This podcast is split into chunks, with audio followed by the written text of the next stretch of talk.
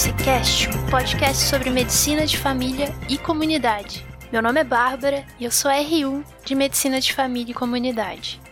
Hoje vamos falar sobre abordagem familiar e anemia.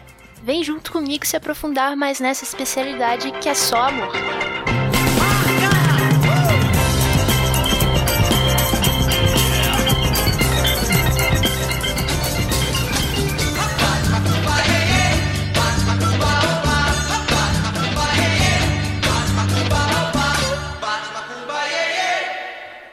Hoje no Desconstruindo a MFC eu quero falar sobre abordagem familiar. Você vai entender porque tem aquela família e comunidade no nome da nossa especialidade. Para entender melhor como funciona uma família inserida em uma comunidade, é interessante a gente imaginar um relógio mecânico por dentro. Pensa naquelas engrenagens girando, uma interagindo com a outra e dependendo do correto funcionamento de todas para que o sistema possa funcionar. Então, é dentro dessa visão sistêmica de tratamento dos problemas de saúde que o funcionamento de uma família, como se fosse de um relógio, tem um papel no desenvolvimento de cada indivíduo, como se fosse a engrenagem. Família, então, é um sistema aberto e dinâmico em que seus componentes individuais se interrelacionam e se relacionam com a comunidade. Nós, médicos de família, precisamos ter conhecimento dessa dinâmica e poder intervir nela quando necessário através de ferramentas de abordagem familiar e habilidades desenvolvidas na prática, como observação, a comunicação, a intuição e a capacidade de trabalhar em equipe. A abordagem familiar vai ser feita através de três pontos de vista: a anatomia familiar, o desenvolvimento familiar e o funcionamento familiar. A anatomia familiar é uma forma de você conseguir enxergar a estrutura familiar, que é feita através de uma ferramenta gráfica que chamamos de genograma. No genograma vão aparecer pelo menos três gerações dessa família, mostrando quais as relações de parentesco e até mesmo de relacionamento, seja conflituoso, próximo ou indiferente, entre os membros da família. Isso me facilita na compreensão de questões intergeracionais e elaboração de hipóteses para o problema atual, além de promover no próprio paciente a reflexão sobre a estrutura familiar e fortalecer o vínculo do paciente com o médico. Outra análise gráfica importante é o ecomapa, que é muito similar ao genograma. A diferença é que mostra as relações da família com o meio onde habita. Por exemplo, com a escola, com a igreja, com a própria unidade de saúde, no ecomapa, essas relações vão ter uma seta, e o sentido dessa seta vai indicar se os membros gastam energia na relação com algum elemento da rede social, se eles se beneficiam dessa relação ou se ambos ocorrem. Resumindo, ele me mostra o equilíbrio ou a falta dele entre as necessidades e os recursos dessa família. Então eu posso identificar uma situação em que o paciente sofre mais com o trabalho do que tem o retorno, gratificação desse trabalho, ou um paciente que tem muito mais benefícios vindos da equipe de saúde do que ele acaba contribuindo para ela. Já o desenvolvimento familiar vai ser compreendido através de uma ferramenta chamada ciclo vital. Ele se baseia na ideia de que é possível prever crises pontuais durante o desenvolvimento do processo evolutivo de uma família. Então, propõe quais são esses problemas previsíveis e quais tarefas específicas ajudam na solução dessas crises. Essas fases da vida que envolvem, por exemplo, o nascimento do primeiro filho ou o ninho vazio quando os filhos saem da casa, obviamente são uma generalização, mas são muito úteis para entender crises que ocorrem em diversas famílias dentro de suas particularidades. Eu quero falar mais sobre o ciclo vital, quais são suas fases e tarefas em um episódio exclusivo só para isso. Por fim, a compreensão do funcionamento de uma família é muito importante na abordagem familiar. Envolve reconhecer qual é a dinâmica dessa família e como eles resolvem seus problemas. Devemos entender como a divisão do poder é feita dentro da família, se é de forma autoritária ou através do diálogo e consenso, sendo que nessa última você evita o desenvolvimento de regras rígidas e inadequadas, por exemplo. Outra dinâmica fundamental de se conhecer é o padrão de comunicação familiar, é importante o médico saber observar como um membro da família fala do outro, se há respeito à opinião do outro membro, e como é a abertura para a expressão dos sentimentos e pensamentos dentro da família. Famílias muito rígidas, que não permitem mudança, geralmente impõem um obstáculo para a expressão dos sentimentos e problemas de cada um, predispondo seus membros ao aparecimento de sintomas psicossomáticos. Já em famílias que todos possam falar abertamente sobre seus problemas a fim de buscarem juntos uma solução, promovem uma dinâmica de fortalecimento da autonomia do indivíduo e maior intimidade nas relações. Então, é importante entender que o aparecimento e a manutenção de sintomas pode ser uma expressão de um conflito ou disfunção familiar, e é esse sintoma que vai chegar para você como um pedido de ajuda para identificar o que está acontecendo de errado. Apesar do médico de família e comunidade ter a longitudinalidade ao seu favor e a possibilidade de atender diversos membros da família individualmente, muitas vezes no momento de conflito ele vai precisar fazer uma entrevista familiar que é juntar todo mundo, entender e discutir a situação para poder estabelecer um plano terapêutico. A importância da abordagem familiar na nossa prática é gigantesca, e o nosso diferencial está em conseguir entender situações que parecem não ter jeito de serem tratadas. Por exemplo, aquele idoso que tem uma insuficiência cardíaca, mas nunca toma os medicamentos de forma correta. Você pode acabar entendendo que ele faz isso porque sempre que há um conflito familiar, Falar que tá com dor no peito ou passando mal interrompe alguma briga. Ou aquela criança que entendeu que a tensão familiar diminui quando ela tá doente, porque seus pais se voltam para o seu problema de saúde. Então ela tá sempre com uma doença aguda nova. Mas o tratamento está mais no fortalecimento do relacionamento dos pais do que numa imunidade baixa da criança. Então é isso que eu tinha para falar sobre abordagem familiar nesse episódio. Vamos pro próximo bloco entender como manejar uma anemia.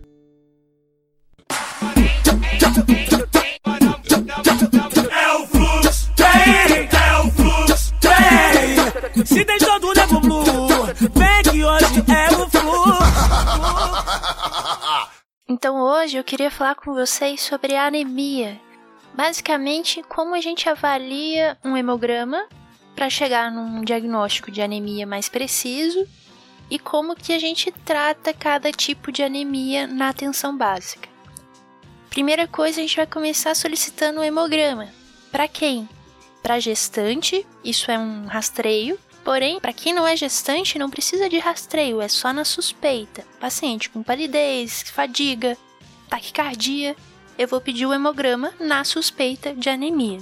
Aí, caso esse hemograma confirme essa suspeita de anemia, eu tenho a possibilidade de repetir esse hemograma solicitando junto os reticulócitos que vão me ajudar na avaliação do tipo de anemia. Vindo o resultado desses exames, eu tenho que começar a entender quais parâmetros eu observo para facilitar a compreensão. Então, eu tenho que prestar atenção nos reticulócitos que eu pedi e dentro do hemograma avaliar primeiro o VCM, Primeiro, eu quero então falar dos reticulócitos, caso venha uma alteração nos reticulócitos. A alteração que me preocupa é reticulocitose, o aumento de reticulócitos. Isso quer dizer que é uma anemia hiperproliferativa. Você tem que entender se é por conta de um sangramento agudo, isso você vai saber pela clínica se o paciente está sangrando bastante, ou se é por algum tipo de hemólise. E os exames que eu vou ter que pedir para dar continuidade na pesquisa de hemólise vai ser o LDH, bilirrubina e aptoglobina. O LDH se relaciona à lise de células, né? A bilirrubina é mais específica para a hemólise, já que ela vem do metabolismo do M, e a aptoglobina é uma proteína que se liga à hemoglobina após essa hemólise, ou seja, o consumo da aptoglobina me remete a uma hemólise aumentada. Então, aumento de LDH, aumento de bilirrubina e diminuição da aptoglobina me indicam que eu estou diante de uma hemólise. E diante de uma hemólise eu tenho que identificar se ela é autoimune ou se ela tem alguma característica que me identifica uma doença específica. Então, para isso, eu vou ter que pedir cumbis direto e esfregaço para ver a cara dessa célula que sofreu hemólise. Agora vamos avaliar o VCM. O VCM é aquele que me dá o volume corpuscular médio da hemácia, ou seja, o tamanho dessa hemácia. Eu vou classificar como micro, normo ou macrocítica. Começando por um VCM diminuído, abaixo de 80. Eu estou diante de uma anemia microcítica. Diante de uma anemia microcítica, eu vou ter que pedir os seguintes exames complementares: ferro sérico, ferritina, capacidade total de ligação ao ferro, famoso TBIC. Vou pedir porque esses exames vão me ajudar a diferenciar os três diagnósticos principais para uma anemia microcítica, que seria anemia por deficiência de ferro, anemia por doença crônica ou talassemia. O principal entre esses três, com certeza, é a anemia ferropriva por deficiência de ferro. Dificilmente a falta de ferro no organismo vem exclusivamente de uma alimentação carente nesse elemento. Provavelmente, quando a pessoa está com ferro priva, exceto no caso das crianças ou gestantes, eu vou pensar na principal hipótese que é algum tipo de sangramento, sangramento crônico ou até agudo. Mas antes de pensar em investigar esse sangramento, eu tenho que chegar ao diagnóstico de ferro priva. E vem da avaliação daqueles exames que eu falei que a gente ia pedir: o ferro, a ferritina e a capacidade total de ligação ao ferro. Na anemia ferro priva, então, o ferro vai estar tá abaixo. O ferro sérico vai estar tá abaixo, isso é meio óbvio. A ferritina, que é a capacidade de armazenamento desse ferro, também pode estar tá baixa, depende da gravidade dessa anemia, mas geralmente vai estar baixa se já tiver dando sintomas. Agora, entender o que é essa capacidade total de ligação ao ferro. É a capacidade da transferrina se ligar ao ferro.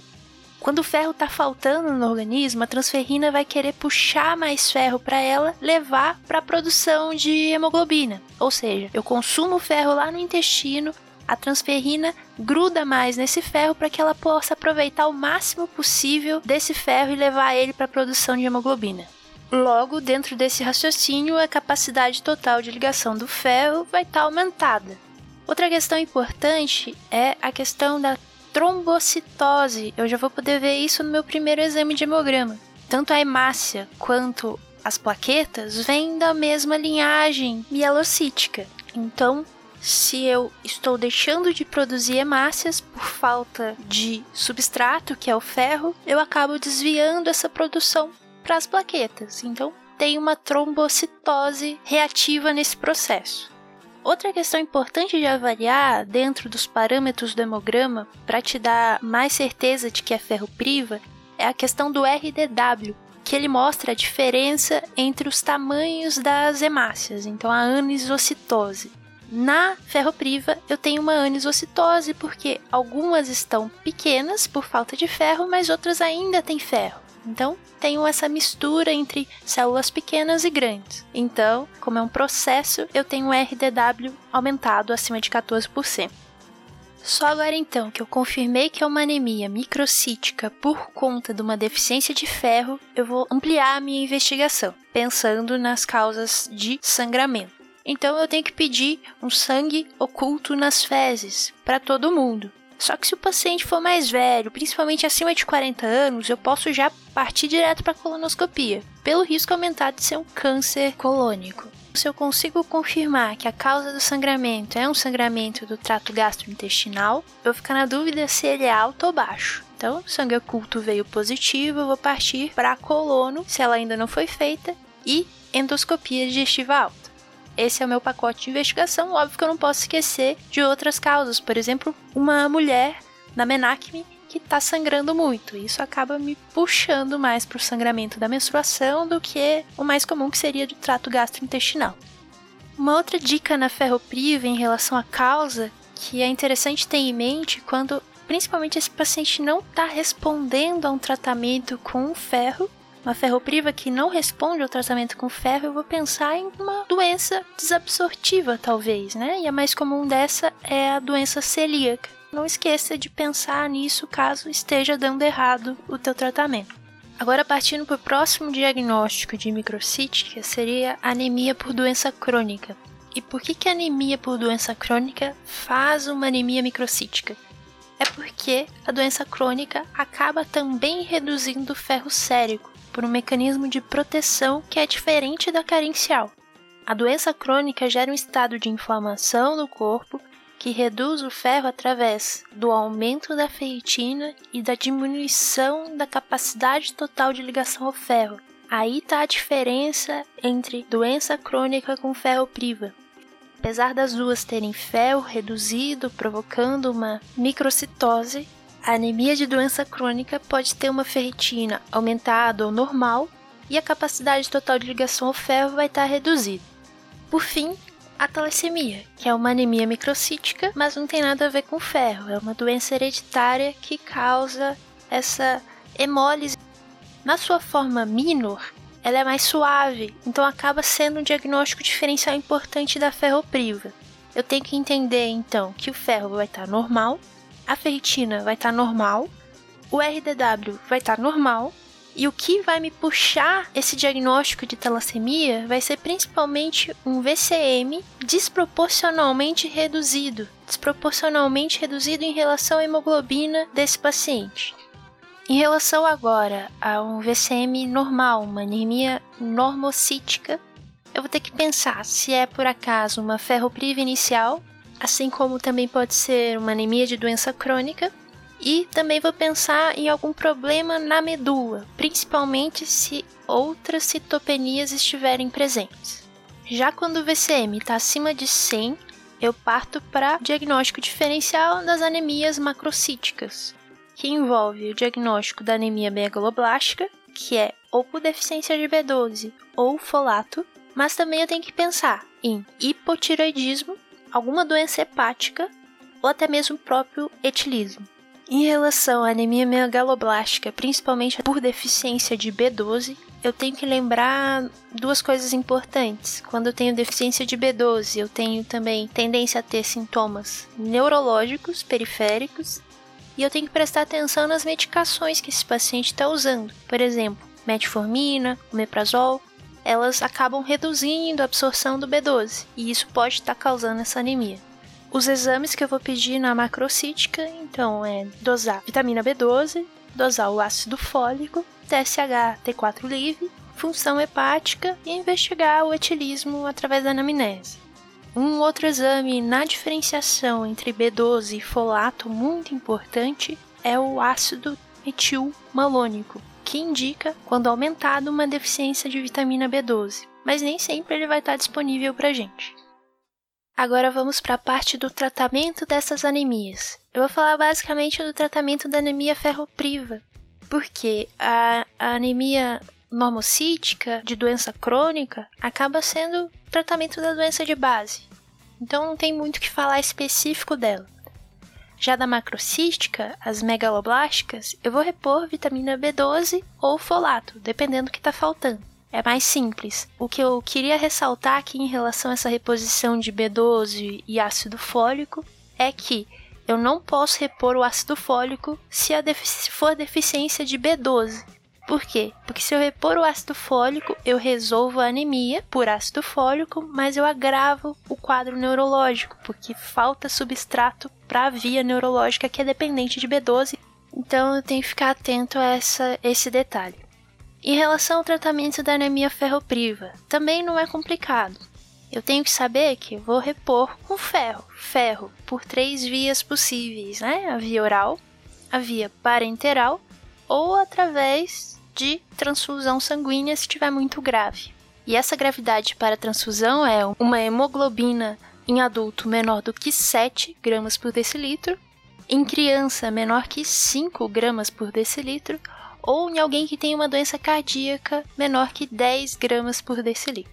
Mas, exceto nesses casos de gravidade, eu sempre vou dar preferência para via oral, porque o ferro por via parenteral, que é na forma de noripurum, né, não na transfusão, mas o ferro em si, ele acaba tendo um risco maior, um risco de anafilaxia por esse ferro por via parenteral. Então eu sempre vou dar preferência primeiro tentar por via oral. Eu vou fazer ferro por via oral, durante quatro meses, pelo menos. Esse é o tempo que demora para a ferritina voltar a ficar normal, que é o que importa para a gente.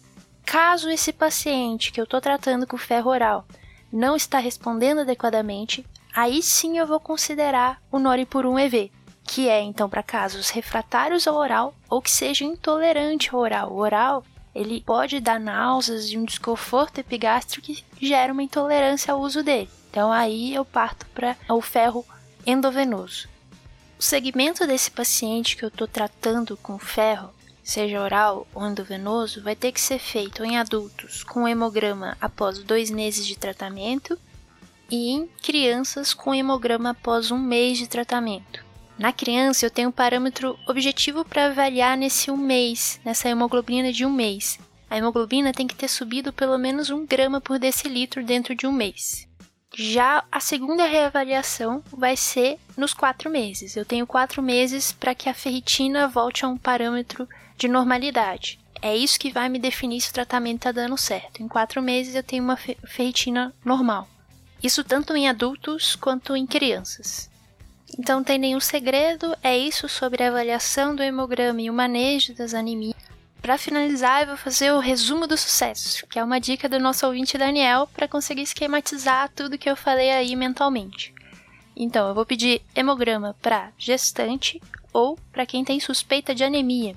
Se o hemograma confirmar a anemia, eu vou pedir um novo hemograma junto com reticulócitos. Se houver reticulocitose, eu vou investigar uma anemia hemolítica através de LDH, bilirrubina e aptoglobina. Se eu confirmar essa anemia hemolítica, eu vou pedir cumbis direto ou esfregaço para procurar a causa dessa anemia. Reticulócito veio normal, eu vou avaliar o VCM para ver se é micro, normo ou macrocítica. Microcítica abaixo de 80, eu vou pedir ferro, ferritina e capacidade total de ligação ao ferro para diferenciar entre ferro priva, anemia de doença crônica e talassemia. Na ferropriva, o ferro sérico está diminuído, a ferritina está diminuída, a capacidade total de ligação ao ferro está aumentada, pode haver trombocitose, aumento do RDW. Na doença crônica, eu tenho diminuição do ferro sérico, ferritina normal ou aumentada, e uma redução da capacidade total de ligação ao ferro. Talassemia, o ferro está normal, a ferritina está normal, o RDW está normal, talvez um VCM desproporcionalmente diminuído em relação à hemoglobina. No caso de uma anemia ferropriva, eu tenho que ampliar a investigação com sangue oculto ou colonoscopia. Caso veia positivo, eu faço colono se ainda não foi feita e endoscopia digestiva alta. Uma anemia normocítica, eu vou pensar em ferropriva inicial, doença crônica ou algum problema na medula, principalmente se tiver outras citopenias associadas. Anemia macrocítica, eu vou pedir B12, folato, TSH, T4 livre, função hepática e investigar alcoolismo. Tratamento da anemia megaloblástica, eu tenho que lembrar que eu não reponho um ácido fólico sem antes excluir uma deficiência de B12. Tratamento da anemia ferropriva preferencialmente oral, por pelo menos 4 meses. Se for refratário oral ou intolerante, eu faço endovenoso, ferro endovenoso. Caso tenha uma hemoglobina muito baixa, abaixo de 7 ou 5 na criança, eu faço transfusão sanguínea. Eu acompanho esse paciente por 4 meses pelo menos. 4 meses é o tempo da ferritina voltar ao normal. Porém, na criança, no primeiro mês, eu já vou ver se já está subindo 1 grama por decilitro por mês da hemoglobina. Ufa! Eu espero então que essa revisão ajude vocês a organizar o pensamento diante de um diagnóstico de anemia. Por hoje é só, então, pessoal. Um grande abraço para vocês. Até daqui 15 dias com mais um episódio do MFC Cast.